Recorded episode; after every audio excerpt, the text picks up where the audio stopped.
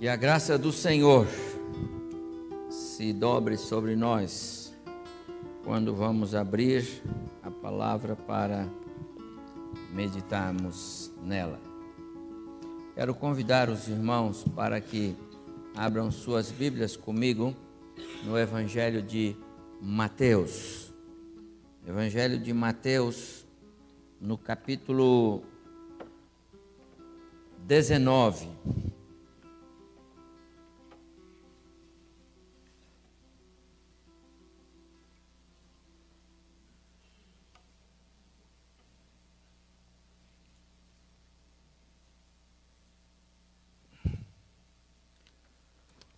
Evangelho de Mateus, capítulo 19. Esse texto é bem conhecido dos irmãos, já me viram pregar usando esta porção da palavra do Senhor e eu quero voltar para ela nesta noite. Quero ler verso 16 até o verso 22, tá bom? Mateus 19, capítulo 19, verso 16.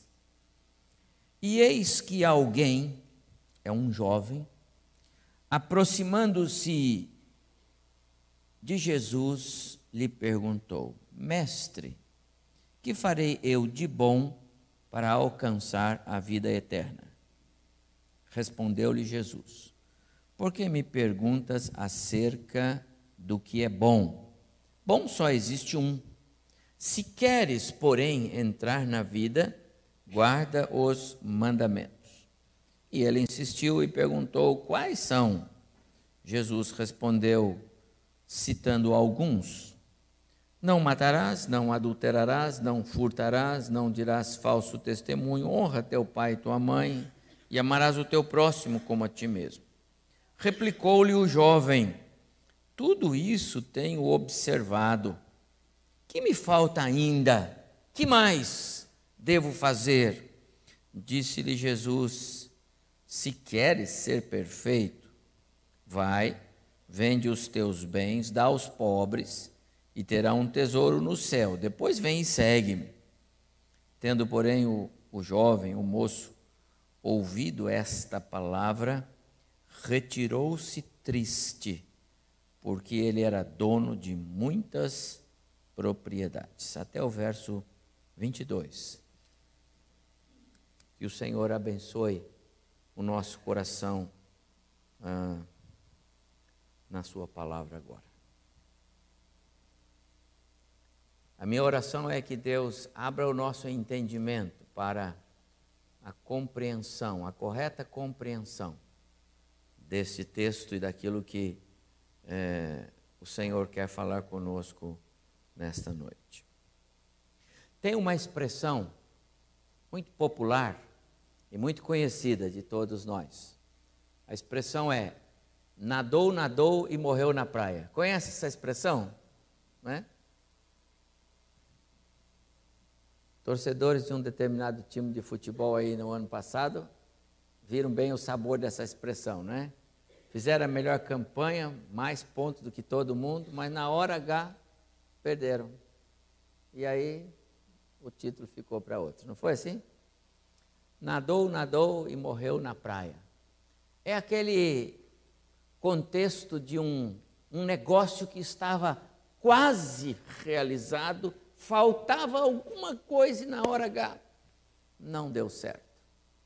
Por alguma razão, as coisas não aconteceram como deveria acontecer. Conheço a história de alguns que passam um tempão fazendo aula de é, para tirar carteira de habilitação, né, Genilson? Genilson é professor de. E eles fazem tudo direitinho, vão lá, fazem a prova, e o examinador, ó, está indo muito bem. Mas na hora que para o carro, o examinador falou, ó, nota 10. Aí ele tira o pé da embreagem, o carro dá um tranco, o examinador bate a cabeça no vidro e ele é reprovado. Já viu isso? Nadou, nadou e morreu na praia. É uma expressão para significar os quase. Nesse texto nós temos algo parecido. Porque esse homem, os três evangelistas narram esta porção, tá bom? E um diz que é o moço, diz que é um homem, é uma pessoa adulta. E, de fato, dono de muitas propriedades. Então, era alguém abastado financeiramente, alguém rico. E esta pessoa rica que encontrou-se com Jesus esteve perto, quase, quase entrou para o rol dos amigos pessoais, íntimos de Jesus. Quase, quase ele se, se é, filiou à, à família de Jesus, quase, foi quase, esteve perto. Pôde conversar com Jesus, dialogou com Jesus, esteve é, na porta. Mas o texto termina, e você viu o que eu li aqui, ele saiu triste. Teve uma excelente oportunidade, mas diz que ele foi embora triste. Ele poderia ter é, tido uma outra sorte nesse dia. Ele poderia realmente ter saído desse encontro pulando de alegria. Poderia ter saído desse encontro como um vitorioso, porque ele esteve com ninguém menos do que a pessoa de Jesus, o Salvador do mundo, o Filho do Deus Altíssimo, o Cristo, o Messias prometido. Ele esteve conversando pessoalmente, face a face, com Jesus. Qualquer um de nós, sabe o que, que faria? Posso fazer uma selfie? Não é verdade? Porque agora não é mais autógrafo, não é verdade? Então, posso fazer uma selfie? Porque seria tão importante aquele momento estar com Jesus, conversar com Ele, ouvir dele. Que coisa maravilhosa. Mas aquele moço, diz o texto, ele saiu triste. E veja que ele, ele entendia quem era Jesus. Ele tinha uma compreensão é, é, expressiva de quem era Jesus, a pessoa de Jesus. Porque as perguntas que ele faz para Jesus dão a entender que ele sabia que falava com alguém com autoridade espiritual. É claro que talvez ele não tivesse a compreensão exata do todo, como certa vez Jesus perguntou para, para os seus discípulos, Pedro era um deles, e aí, que o pessoal está dizendo quem eu sou? E aí os discípulos disseram: Olha, uns dizem que o Senhor é isso, é o Elias, é o profeta e tudo, tudo bem, mas e vocês? E o Pedro disse para ele: Tu és o Cristo, o Filho do Deus vivo. Tu és o Cristo, o Messias prometido, o Senhor é Ele. E aí Jesus disse: Pedro, bem-aventurado, porque não, não foi carne e sangue, não foram pessoas, não foram homens, porque homens não conseguem colocar no coração de outros homens quem eu sou, só o Pai faz isso. Só Deus, pelo seu Espírito, convence o pecador de quem eu sou, o Salvador. E Pedro, se você está me chamando de o Filho do Deus Altíssimo, o Cristo prometido, então é porque o Pai, pelo seu Espírito, lhe comunicou isso, Pedro. Isso é fantástico. Aquele moço só não chegou nesse ponto, porque se tivesse chegado, se o Espírito de Deus tivesse revelado para ele algo mais sobre Jesus, ele saía desse encontro diferente. Mas ele saiu triste, não obstante reconhecer que estava diante de uma autoridade espiritual. As perguntas que ele faz, como está aí, é, indicam que ele queria é, é, é continuar nesse diálogo, ele queria seguir um pouco mais nessa linha de discussão com o Jesus que ele já tinha visto, já sabia, já, já tomara conhecimento dos sinais que ele fizera. Então ele queria chegar um pouco mais e conhecer mais, e quem sabe, e aqui ele tropeçou, quem sabe garantir o céu. Quem sabe se eu já consigo aqui com ele é, acertar o meu passaporte para a vida eterna, porque ele sabe do que está falando, ele é da parte do Pai, ele faz milagres que só Deus poderia fazer. Esse moço, ele conhecia a lei, quando Jesus disse para ele: Olha, então você quer mesmo seguir nessa linha de raciocínio, quer falar sobre o que você deve ou não fazer? Então cumpra os mandamentos. Ele diz: Eu cumpro todos. E eu quero entender, amados irmãos, e o texto não, não dá é, explicações sobre isso, mas eu quero entender que aquele moço, de fato, no seu entendimento, obedecia à lei, obedecia aos mandamentos. Em, em, em, em, síntese, ele era um moço religioso. Mas religiosidade não basta. Religiosidade é, é, cristianiza pessoas, cria hábitos nas pessoas. Mas só o Evangelho de Cristo muda o coração das pessoas, faz novo o velho, o velho ser, o velho homem. Só o Evangelho, só a mensagem, a boa nova que vem de cima, muda corações. A religião pode ajeitar o indivíduo, a religião pode criar novos hábitos, melhorar um pouco. A religião pode ajeitar um contexto familiar por um tempo. Só o Evangelho de Cristo, só, só Deus pode de fato mudar. Mudar para não mais retroceder. Aquele moço queria entrar num diálogo com Jesus meritório. Ou seja, o que eu devo fazer para merecer a salvação? O que eu devo fazer para merecer a vida eterna? O que eu devo fazer para entrar no céu? Essa era, era a questão dele. E evidentemente que Jesus é, não entraria nesse diálogo com, com pessoas, porque a salvação não é por mérito. Paulo, quando escreveu aos cristãos em Éfeso, ele declarou que é pela graça que somos salvos mediante a fé, e esta fé não vem de nós, é presente de Deus. Não vem de obras para que nenhum de nós, é, de repente, pudéssemos nos escorar nas obras que fizemos e achar que chegamos no céu porque fomos bons cidadãos nesta terra. Ninguém vai chegar no céu batendo no peito e dizendo: Aqui estou, porque realmente eu tive uma senhora vida lá que, olha, não foi fácil. Eu enfrentei ah, o mundo, as tentações, os desejos, mas eu venci tudo isso e por isso eu estou aqui. E vai estar no lugar errado, porque no céu não vai estar desta forma. No céu, todos que lá chegarem vão querer encontrar Jesus e dizer para ele: Senhor, muito obrigado, porque eu estou aqui por causa do Senhor.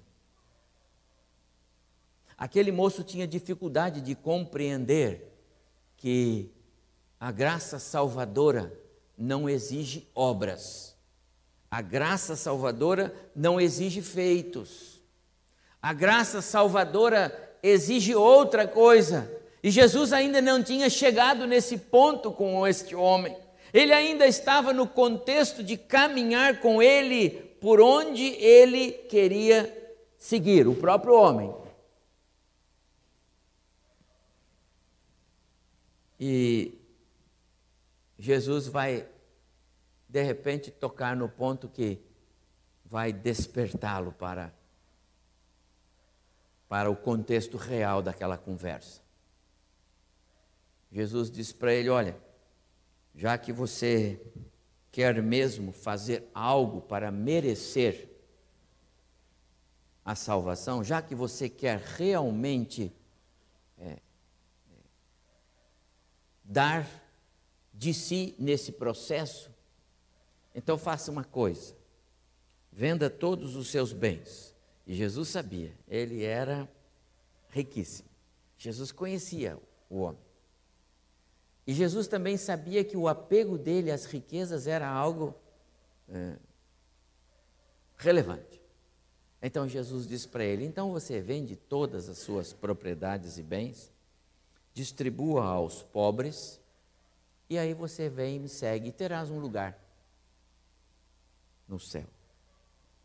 E aí, meus amados irmãos, entrou numa, numa área na vida daquele homem que lhe trouxe grande tristeza. Porque ele estava disposto a muita coisa por aquilo que ele acreditava ser importante, a vida eterna, o céu. Ele acreditava nisso. Ele está com Jesus conversando sobre esta realidade. Mas de repente, quando para garantir aquilo, ele teria que abrir mão de algo que lhe enchia os olhos no aqui e agora, aí esse contexto pesou. E é interessante que ah, o texto apenas diz que quando ele ouviu de Jesus que ele teria que vender todas as coisas, os seus bens, distribuir aos pobres para segui-lo, o texto diz que ele foi embora triste. Você viu comigo o texto? Diz só isso, não diz mais nada. Em outras palavras, Jesus não procurou contornar a, a, a história. Jesus não procurou dar uma, uma ajeitada na mensagem, né? Jesus se fosse, se fosse eu, eu já puxa, eu já rompi a amizade aqui. Falei, amigo, vem aqui, vamos continuar. Deixa eu, deixa eu mudar aqui a mensagem. Não precisa, entendeu? Eu, eu, talvez eu ia chamar o camarada lá, falou, amigo, vem cá, vamos continuar mais um pouco. A Bíblia não diz que Jesus foi atrás dele. A Bíblia não diz que Jesus mudou a sua mensagem. A Bíblia não diz que Jesus contornou para deixar mais fácil. A Bíblia não diz isso. Sabe por quê, meus amados irmãos? Porque a única maneira que o homem tem, e quando eu digo homem, eu estou dizendo o ser humano, seja é, é, adulto, jovem, infante, idosos, a única forma que as pessoas têm para alcançar a vida eterna é uma compreensão exata de quem é a pessoa de Cristo, do que ele fez por mim, por nós, e do que ele requer de cada um de nós. Posso afirmar a você, Jesus não morreu é, por classes específicas, pobres, ricos, é, alfabetizados ou não alfabetizados, fracos ou poderosos, não. João 3,16 diz que Deus amou o mundo de tal maneira que deu seu Filho para que todo aquele que nele crê não pereça, mas tenha a vida eterna. Então, Jesus morreu por todos. Todos aqueles que um dia viessem a, a encontrá-lo como Salvador. Esse é um fato inquestionável. Jesus morreu por todos, mas é necessário que esse todos, ou esse cada um desses todos, reconheçam quem é Jesus e estejam dispostos mesmo a renunciar tudo por Ele. É evidente que a igreja de Jesus hoje, a história bíblica hoje, é repleta de exemplos de pessoas ricas esta igreja aqui, o que tem de gente rica nessa igreja aqui, eu vou falar para vocês. Ó, se eu pedir para levantar os ricos aqui, vocês não vão acreditar. Vai ficar todo mundo em pé. Estou olhando para vários aqui, entendeu? Então o evangelho de Jesus também alcança ricos, gente de dinheiro, e graças a Deus por isso. Por isso a gente pode fazer a obra missionária, por isso nós podemos participar hoje de 14 frentes missionárias, aliás, 16. Essa igreja participa de 16 frentes missionárias, porque os irmãos contribuem. Amém por isso. Então não é o, o, a presença do dinheiro na vida dos irmãos que atrapalha o caminho dos céus. Não, não é isso não. O problema daquele moço é que ele não estava disposto, em nenhum momento, a abrir mão das coisas materiais, terrenas, dos valores, para aceitar o convite de Cristo. Em outras palavras, o coração dele era regido por ele, só por ele. E por isso esse encontro foi um desastre para ele.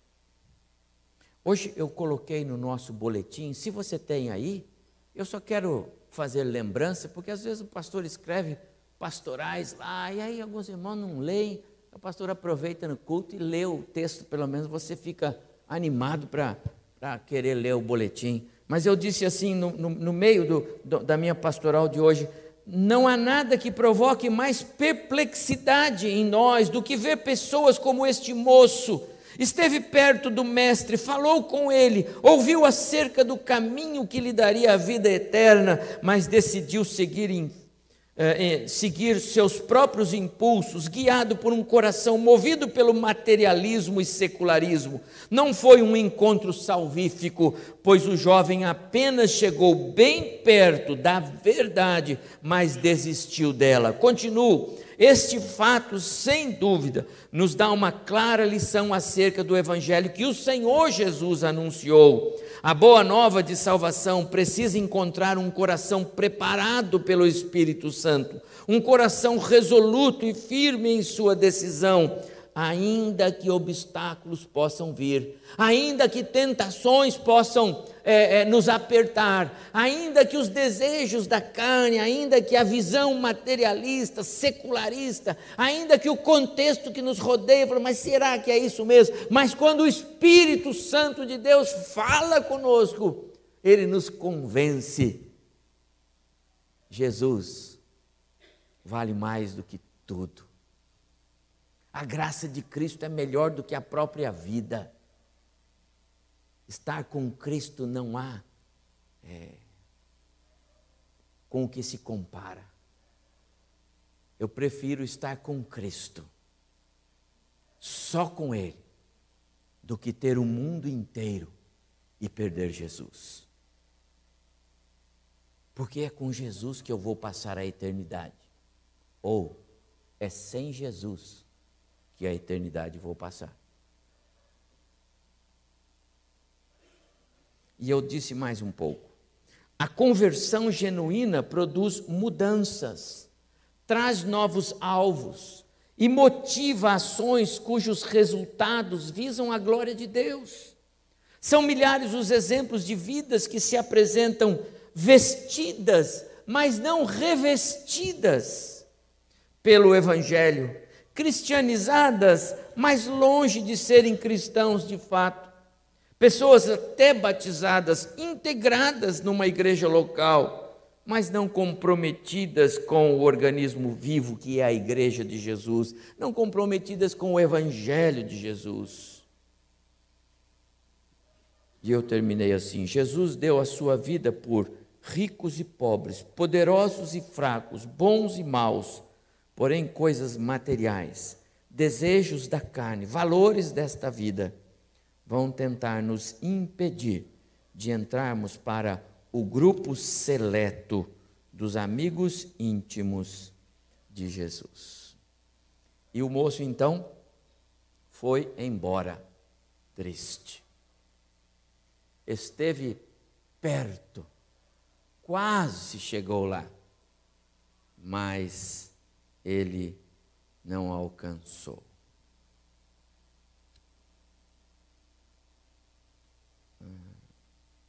Tropeçou bem na hora, talvez na hora de eh, encerrar aquela conversa com Vitória. Ele encerrou aquela conversa de maneira triste. Bem na hora em que Jesus estava talvez trabalhando os laços de amizade para serem formados. Bem na hora em que parece que as coisas estavam querendo se fechar, aquele moço foi embora triste. O evangelista Marcos, que narra esta mesma eh, passagem que eu li de Mateus, lá no capítulo 10, no verso 21, ele, ele, ele diz que Jesus amou aquele homem. Quer dizer, Jesus viu o coração dele é, com boas intenções. Jesus viu que aquele homem estava realmente interessado, mas ele, é, mas lhe faltava, aliás, é, esta renúncia. E por causa disto, ele parou no meio, ele parou é, o diálogo e foi embora triste. Sabe, meus irmãos, Jesus não morreu naquela cruz para disputar, disputar espaço é, com outros deuses no nosso coração. E era isso que aquele moço estava querendo propor. Ele não estava disposto 100% a caminhar com Jesus. Não era isso. Ele queria entender mais ele queria garantir já, quem sabe, por uma palavra de Jesus, afinal Jesus ressuscitava pessoas, Jesus curava, Jesus curava cegos, Jesus curava é, leprosos, Jesus levantava pessoas. Então ele disse: Bom, então se eu acertar com ele, é possível que eu já acerte a minha passagem para a vida eterna e eu já posso ser um daqueles que tenho paz para viver aqui nessa terra.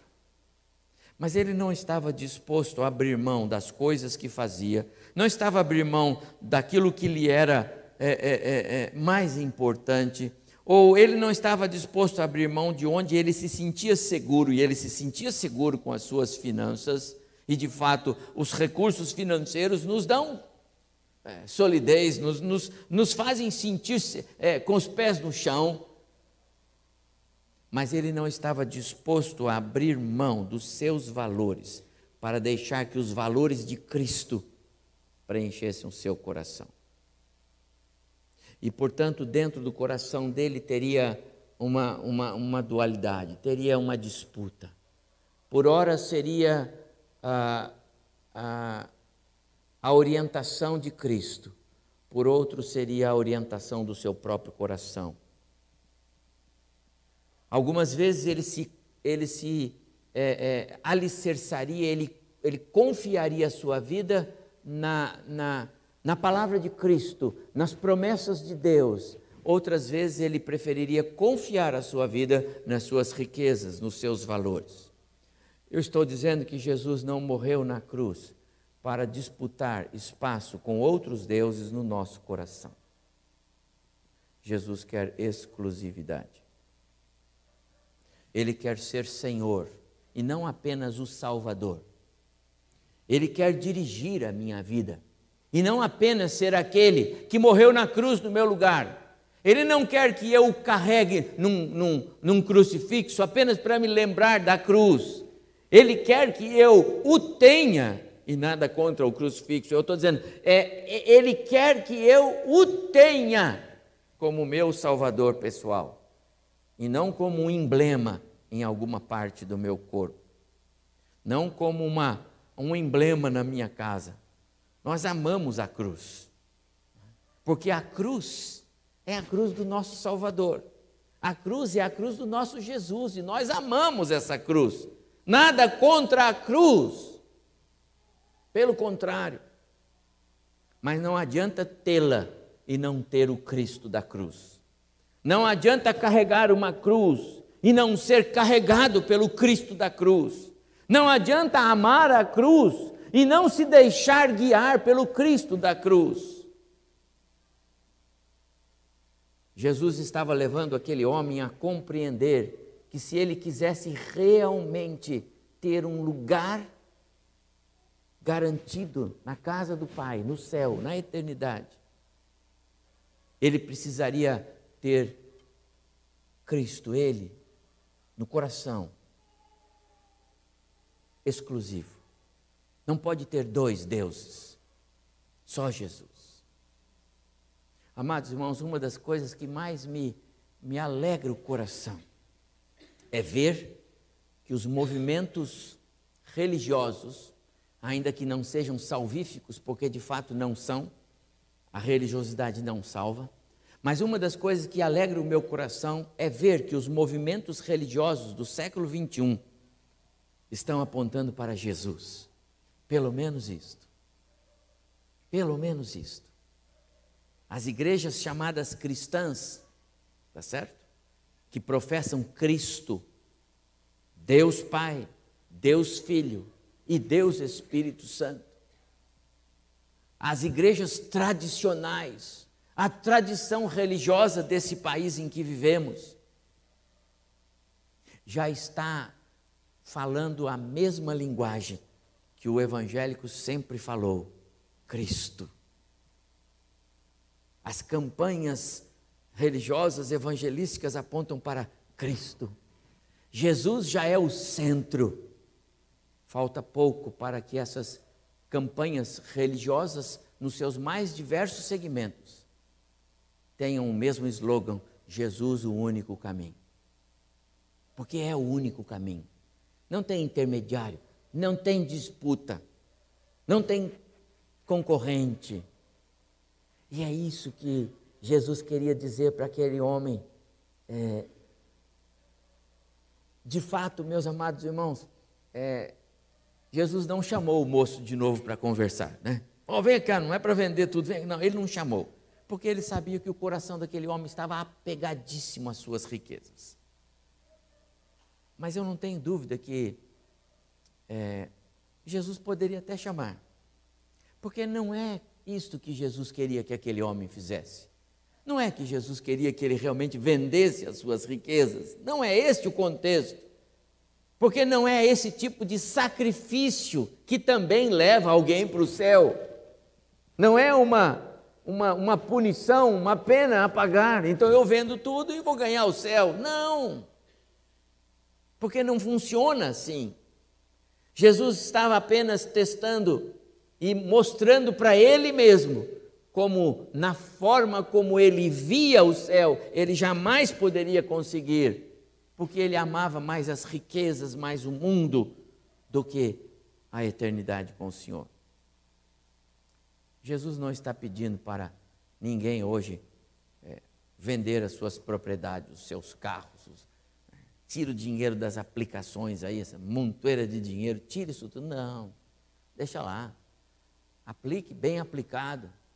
Não esquece de ser um bom dizimista, não esquece de investir na obra missionária, não esquece de ajudar a sua igreja, não esquece de participar da obra do Senhor, porque Deus, Deus nos deu esse privilégio de colocar o dinheiro nosso para que o Evangelho vá andando por aí afora. Esse é privilégio, irmãos. Eu recebi antes de ontem uma carta da Naima, lá no Sudão eu vou trazer para vocês. Ela deu duas cartas, uma para mim, uma para eu trazer para a igreja. E precisa ver a alegria dela. Naima está se casando esse mês e vai para a Austrália. Aquela irmã amada que foi missionária lá durante todos esses anos, que esta igreja sustentou integralmente o trabalho dela lá. Ela está se casando agora em agosto e vai para a Austrália, acompanhando o esposo que é profissional e vai, vai, vai morar lá.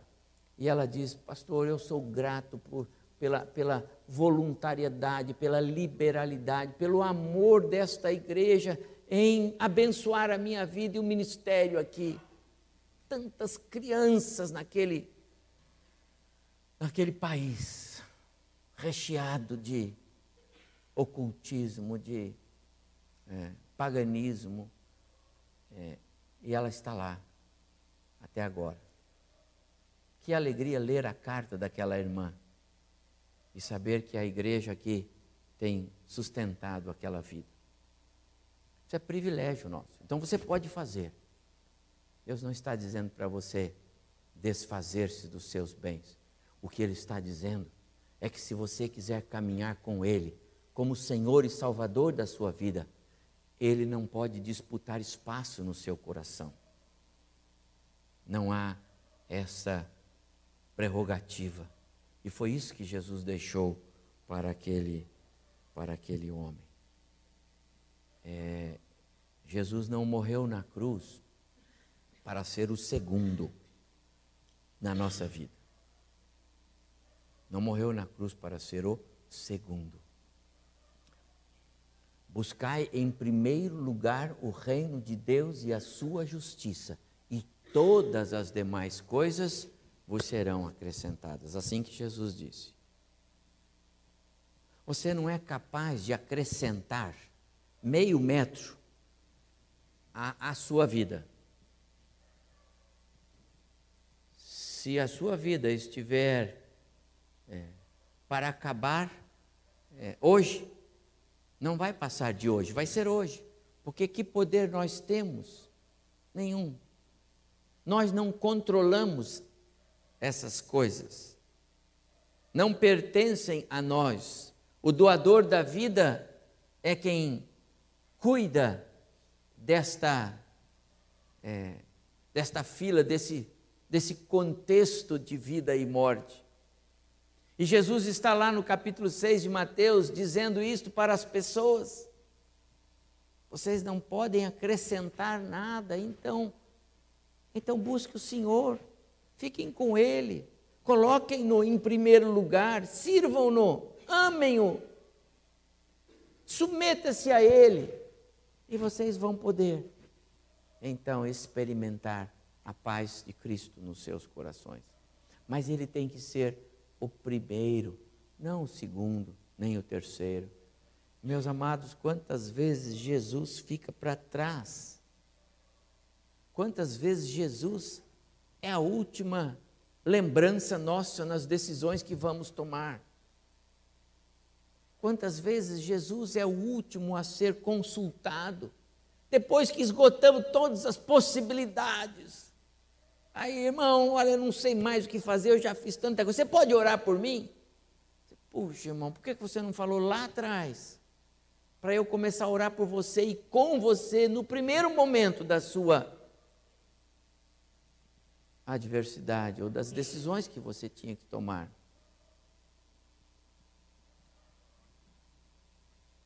Jesus não pode ficar fora, nem mesmo das pequenas decisões que tomamos, nem mesmo. Pequenas coisas, pequenas áreas da nossa vida. Aquele moço saiu triste porque ele não queria negociar a sua vida ao senhorio de Cristo. Ele não estava disposto a negociar aquelas decisões do que fazer ou não fazer com as coisas que ele tinha. Ele não tinha entendido, realmente ele não entendeu que aquelas coisas temporais e passageiras eram menos importantes, segundo plano, diante daquele com quem ele falava, o Senhor da vida, Jesus. João, quando escreve a respeito de Jesus, ele diz que Jesus é aquele verbo, aquela palavra, aquele som que Adão ouvia, o Verbo que se fez carne, o Verbo que habitou entre nós, o Verbo de Deus, o Verbo pelo qual todas as coisas foram criadas, o Verbo, a palavra, para a qual todas as coisas foram criadas, porque tudo foi criado para Jesus. Esse mundo todo foi criado para a glória de Jesus. Todas as coisas Deus o Pai criou para Jesus o Filho. Nós fomos criados para Jesus o Filho. Nós fomos criados para sermos igreja de Jesus. E essa é a minha alegria por mais difícil que possa ser esta vida aqui na terra, depois que eu completar lá os meus 100, 102, 103 anos, porque a mamãe já vai fazer 100 agora, né, em outubro, então eu posso passar mais uns dois aí, quem sabe, né? Depois que eu completar uns 102, vocês vão me aguentar lá, né? Pensou? Ótimo. Mas aí eu vou passar, irmãos. Ah, lembro do pastor Evaldo, lembro, já foi, faz tempo, é. Mas ele está onde? Ele está com Jesus, não está ali numa sepultura no cemitério da cidade, não. Eu tenho um lugar lá, entendeu? Já comprei, viu? Está lá, família.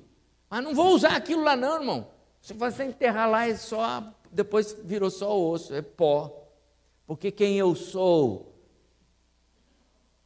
o meu ser interior, a minha vida interna, a minha alma, a realidade toda de quem eu sou estará com Jesus, porque eu fui criado para Ele. Se Ele é seu Salvador, você também foi criado para Ele. Não é este mundo, essas coisas que vão nos impedir. Mas não pode sair triste de um encontro com Ele. Não pode virar as costas. Porque o Espírito Santo de Deus vai trabalhar e ele vai fazer você entender que Jesus é melhor. Tendo o jovem ouvido estas palavras, retirou-se triste. Ele retirou-se triste porque ele não entendeu que Deus o Pai enviou Jesus ao mundo para morrer na cruz por causa dos meus pecados. Pecados que o Adão e a Eva cometeram, não os meus pecados, não são os seus pecados. Não é o fato que você brigou hoje ou ontem com o seu cônjuge, ou porque você mentiu antes de ontem, ou porque você furtou. Não, não é esse pecado que tira você da presença de Deus. Na verdade, nós estamos fora da presença de Deus enquanto Cristo não é nosso Salvador. Enquanto Jesus não é seu salvador pessoal, está fora da presença de Deus. Pode ser um bom religioso, pode ser até membro de igreja, pode até ser batizado. Mas se Jesus não é seu salvador pessoal, como é que você tem parte com Deus? Então o que nos põe na família de Deus é Jesus, meu salvador pessoal. Entendi que ele morreu por mim. Entendi que a cruz de Jesus é o elo que me liga ao Pai. O espaço vazio que o pecado abriu, que me separou do Pai, a cruz de Jesus completou esse espaço e eu sou salvo por Jesus. A morte dele, vida para mim. O sacrifício dele, liberdade da morte para mim. Porque Deus amou o mundo de tal maneira que deu seu único filho, Jesus para morrer na cruz no meu lugar, para que cada um daquele que nele crê, e esse pode ser você, não morra mais. Nós somos convidados pelo Espírito de Deus a experimentar vida eterna.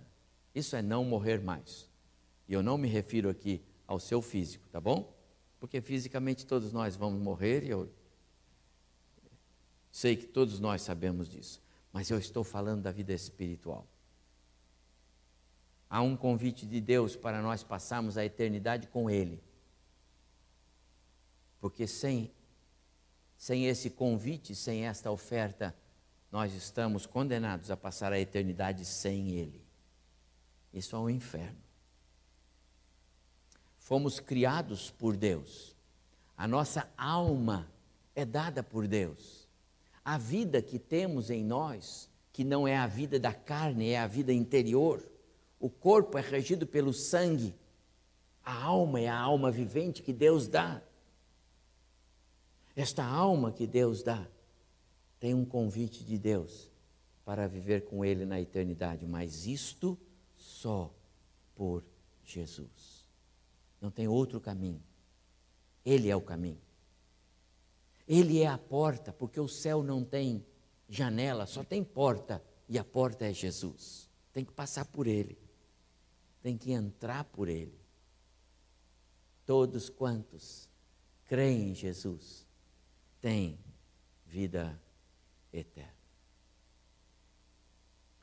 Jesus disse em João capítulo 15: Vocês serão meus amigos se fizerem o que eu lhes ordeno. Jesus está dizendo: abra o seu coração. Se você assim o fizer, é porque Deus está trabalhando no seu coração. Não cabe a mim é, mover o seu coração. Não cabe a seres humanos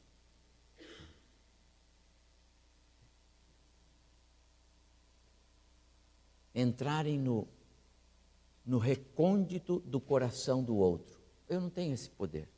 Eu, nem o meu eu consigo fazer isso. O melhor que eu consigo é transmitir a você a mensagem do amor de Deus, a mensagem do Cristo que está fazendo um convite para nós, dizendo assim: coloque-me como primeiro lugar na sua vida. Queira-me como seu salvador pessoal, deixe que eu cuide do resto. A melhor coisa que eu posso fazer é transmitir esta mensagem. Quem vai fazer esta mensagem aplicar-se no seu coração é o Espírito Santo de Deus. Ele faz isto. Esse é o papel do Espírito. Que alegria poder ter esse agir do Espírito de Deus em mim, me revelando que Jesus é meu Salvador pessoal. Vocês serão meus amigos. Não tem coisa melhor. Olha, não tem coisa melhor nesta vida do que sermos considerados amigos de Jesus. Amigos aqui quer dizer que pertencemos à família dele. De fato, ele é nosso Salvador. Mas ser amigos, ser amigo de Jesus, quer dizer que eu pertenço à família dele. Ele é Senhor. Ele salvou-me. Ele morreu por mim. Ele deu a vida dele por mim. E ele me chama hoje para andar com ele.